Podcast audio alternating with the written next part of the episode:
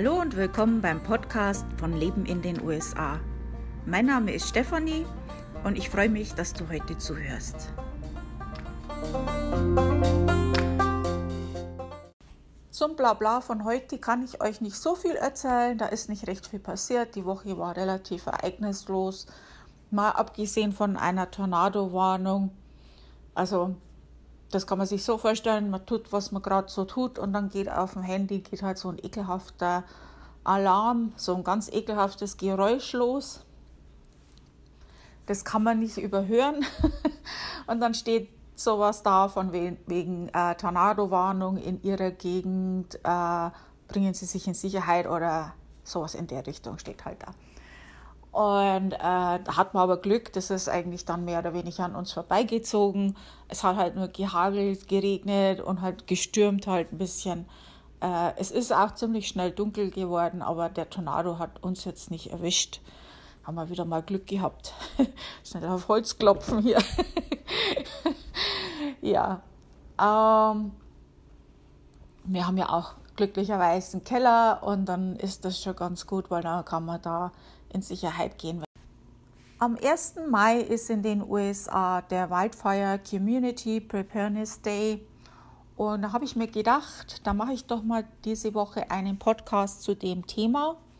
Flächenbrände, Waldbrände und sowas. Und ähm, da habe ich ja schon mal einen Beitrag dazu geschrieben. Das ist schon länger her.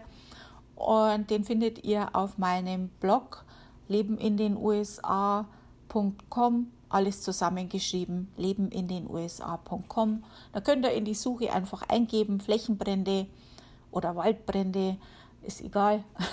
Dann findet ihr diesen Beitrag. Und wenn ich jetzt Links anspreche, dann werdet ihr diese Links auch in diesem Beitrag finden. Also Flächenbrände sind in Nordamerika leider sehr häufig, je nachdem, wo man wohnt, halt auch mehr oder weniger in den USA gibt es Regionen, die so eine regelrechte Flächenbrand-Wildfire-Season haben.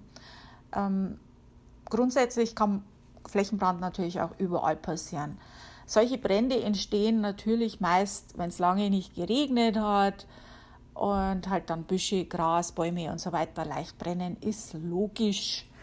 Starke Winde können das Feuer dann ganz schnell verteilen und dann kann es schnell gehen. Ein Waldbrand oder Flächenbrand kann natürlich auch zum Beispiel durch einen Blitz entstehen, aber meistens, wer hätte es gedacht, sind es Menschen, die sowas verursachen. So, wie kann man sich jetzt vorbereiten? Also erstens ähm, gibt es eine Liste so eine Checkliste, für, die ist grundsätzlich für alle Katastrophen so mal grob geschrieben. Die könnt ihr euch auch bei mir am Blog ausdrucken. Den Link findet ihr auch in diesem Beitrag. Ähm, ich habe so einen Beitrag geschrieben über äh, Katastrophen allgemein und in diesem Beitrag ist dann auch diese Checkliste mit eben, was man im Haus haben sollte, für die meisten Katastrophen sinnvolle Sachen. Und das kann man sich dann ausdrucken und eben mal abhaken und gucken, was man schon so hat. Und das vielleicht auch auf einen Platz stellen oder an einen Platz haben, wo jeder, jedes Familienmitglied weiß, wo das zu finden ist, äh, schnell und sicher das eben greifen kann und vielleicht auch in äh, einem Behälter, den man mitnehmen kann. Ähm, eine andere Sache ist, einen Familienplan erstellen, einfach mal mit der Familie sich zusammensetzen, weil ja jetzt dieser Tag ist, ähm, ist es eine gute Gelegenheit, ähm, dass man mal so ein bisschen redet, ähm, was passieren kann, wie man reagieren sollte, ähm, wenn eine Evakuierung sein sollte oder ähm, das Haus äh, wenn, man, wenn der Weg zum Haus abgetrennt ist, wo man sich vielleicht treffen könnte, äh, so, solche Sachen. Also dass man da mal so einen groben Plan erstellt mit seiner Familie und dass man da auf einer Wellenlänge ist. Ähm, andere Sachen sind so andere Vorbereitungen, wie dass man die Dachrinnen immer sauber halten sollte, einen Gartenschlauch sollte man parat haben. Bei einer Wildfire Watch, also da steht das ja alles noch unter Beobachtung, ähm, könnte man schon mal schauen, dass man sein Auto voll tankt, ähm, dass man, wenn man, evaku äh, wenn man evakuieren muss, dass das dann auch schon voll getankt ist. Dann äh, andere Sache, äh, wie ich euch erzählt habe, mit, mit dem Tornado, äh, wo dann der Alarm war auf meinem Handy. Ähm, das solltet ihr auch aktivieren. Das heißt Government Alarms und ähm, das kann man in seinen Settings aktivieren. Dann wird man da auch im Notfall informiert. Sowas gibt es auch für Amber Alerts, also wenn zum Beispiel ein Kind entführt wird oder sowas. Äh, Finde ich eine gute Sache. Ähm, natürlich informiert bleiben ist das A und O bei sowas. Äh, du willst schon wissen, wenn solche Flächenbrände in deiner Nähe sind, wo die sind, ähm, ob die näher kommen, wie die Winde gehen und sowas. Du kannst dich über das lokale äh, Fernsehen, deine Nachrichten-App oder äh, NOAA-Radio informieren. Dann gibt es natürlich auch Informationen auf der Seite vom Roten Kreuz da gab es eigentlich auch eine Karte mit aktuellen Feuern und Notunterkünften. Und ich habe das vorhin aufgenommen und gleichzeitig auf den Link geklickt und dann bin ich erstmal so, ups. äh, ja, das gibt es seit Ende März scheinbar nicht mehr, beziehungsweise die Karte ist noch da, aber die aktuellen Feuer leider nicht mehr. Das war ganz interessant, weil da gab es eigentlich immer irgendwo irgendwelche Feuer in, Feuer in den USA. Äh, ich hoffe, die aktivieren das wieder. Ich lasse jetzt mal den Link drin. Äh, vielleicht ist das jetzt nur vorübergehend. Äh, keine Ahnung, was da jetzt gerade los ist. Ich glaube nicht, dass es jetzt einfach gar nichts gibt. Ähm, andere Sache sei bei Flächen- oder Waldbränden in deiner Nähe auf eine Evakuierung vorbereitet und habe deine Tasche gepackt. Also wie ich schon gesagt habe, äh, gewisse Sachen sind halt gut, wenn man die zum Greifen hat. Also zum Beispiel jetzt mit dem Tornado bei mir. Äh, ich habe so, ein, so einen kleinen Plastikbehälter, wo ich ein paar Taschenlampen drin habe und ähm, diese Akkus äh, fürs Handy und, und äh, ein paar Kerzen und ähm, solche Sachen. Und äh, wenn ich jetzt in den Keller muss, dann kann ich es einfach schnell nehmen oder ich könnte es jetzt auch im Keller lassen, äh, sowas in der, in der Art. Ähm, aber äh, für die Evakuierung sind natürlich andere Sachen, die man in so einer Tasche haben sollte. Ähm, sowas ist auch nicht schlecht, wenn man sowas hat. Vielleicht auch mit Kopien von den Versicherungen, Kopien von ähm, dem Passport und solche Sachen äh, Kleidung zum Wechseln, was zum Trinken, äh, dass man wirklich schnell Tasche nehmen und weg. Wenn es hart auf hart kommt halt. Was ich keinem wünsche.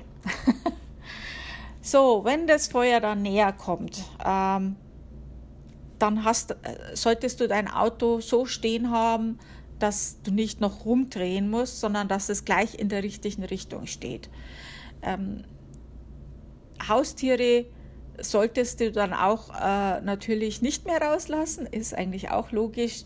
Äh, am besten in einem Raum halten, wo du die halt auch leicht nehmen kannst, wenn du schnell abhauen musst. Äh, schließe die Fenster, um dich vor Rauch zu schützen. Ist klar, der Rauch ist sehr gefährlich äh, kleide dich langärmig und mit langer Hose, Baumwolle oder Wolle und Handschuhe.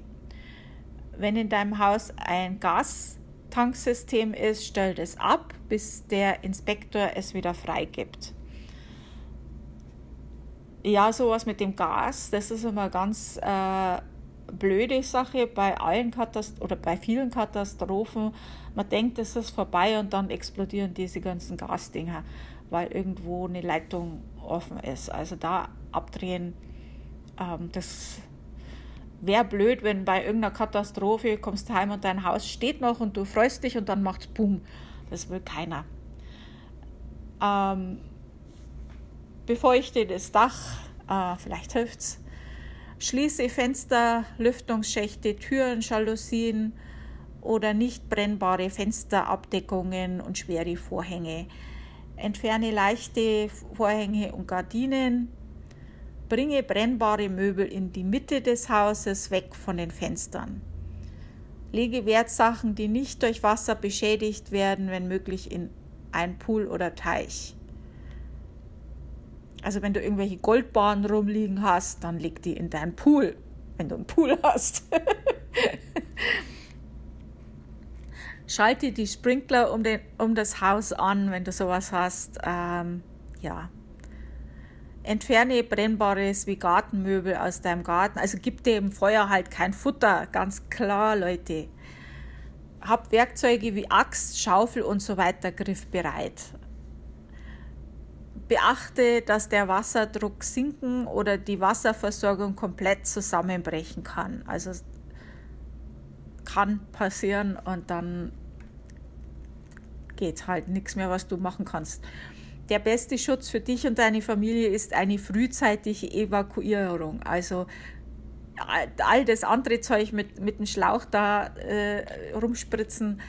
Ähm, wenn du noch viel, viel Zeit hast, ja, oder wenn du gar nichts mehr machen kannst, aber am besten ist halt wirklich, hau ab, geh weg, schau dir das nicht an, mach kein Video, es ist es nicht wert, geh. Wenn die Behörden eine Evakuierung anordnung, anordnen, folge bitte, bitte den Anweisungen. Du bringst ja nicht bloß dich in Gefahr, sondern auch Leute, die versuchen, dich zu retten. Ähm, es ist einfach beim Feuer, das ist unberechenbar mit dem Wind und so. Tu es nicht. Riskier es nicht. Also wenn dich ein Flächenbrand draußen erwischt und du hast keine Chance mehr äh, wegzugehen, dann äh, hock dich in einen Fluss, Pool oder Teich und laut dem Roten Kreuz ist es nicht nicht empfehlenswert, ein nasses Tuch vor den Mund zu halten. Also das sollte man nicht machen. Das habe ich jetzt schon so oft gehört, man soll ein nasses Tuch vor den Mund halten, aber das scheint nicht gut zu sein. Ohne Gewässer in der Nähe suche Zuflucht in einer leeren Stelle oder unter Steinen, leg dich flach mit dem Gesicht nach unten, bedeckt mit Erde. Also das wäre jetzt dann aller, aller, allerletzte Möglichkeit, wenn da nichts anderes mehr übrig bleibt.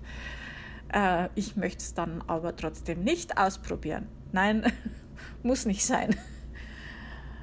ja, also nach dem Feuer, also bitte kehren nur nach Hause zurück, wenn die Behörden sagen, jetzt ist sicher, jetzt könnt ihr zurück und beobachte dann auch noch deine Umgebung für Rauch und so weiter. Ähm, kann immer noch einiges im Argen sein, also Stromleitungen, Gasleitungen, äh, Scherben, äh, wilde Tiere, ich weiß es nicht. Da gibt es noch so viel, was dann noch schief gehen kann. Also auch wenn es vorbei ist, ist es noch nicht vorbei. Äh, reinige dein Haus mit einer Staubmaske, um keine Staubpartikel einzuatmen. Benutze äh, feuchte Tücher, Tücher zum Reinigen. Ähm, ja, also das ist äh, der Staub und dies, dieser Rauch, das ist sehr, sehr, sehr gefährlich für dich. Lebensmittel, die Hitze, Rauch oder Ruß ausgesetzt waren, sind wegzuwerfen. Also da nicht an der falschen Stelle sparen Wasser kann verunreinigt sein und sollte nicht getrunken werden, aber auch nicht zum Zähneputzen, Händewaschen, Geschirr spülen oder zum Zubereiten von Nahrung verwendet werden. Ja, und dann, ja, dann machst du Fotos von den Schäden für deine Versicherung und ich hoffe, du hast eine. Ja, also das war es jetzt zu dem Thema. Wisst ihr da jetzt auch Bescheid? Also es ist jetzt nicht wirklich so viel, was man machen kann, wenn man vom Feuer überrascht wird. Aber so ein paar Sachen gibt es halt doch, die man machen kann, die die Chancen dann doch erhöhen. Und ja, das war es jetzt zu dem Thema und ich hoffe, ihr braucht dieses Wissen niemals. ähm, hier in Connecticut habe ich eigentlich jetzt noch nichts mitgekriegt von Flächen- oder Waldbränden, aber so Florida und so weiter ist das natürlich schon ein Thema, das dann schon mal vorkommen kann. Ja, also das war es jetzt für diese Woche. Vielen Dank fürs Zuhören. Ähm, nächste Woche habe ich mit Sicherheit wieder was Interessantes für euch. Und dann hören wir uns nächste Woche wieder. Tschüss.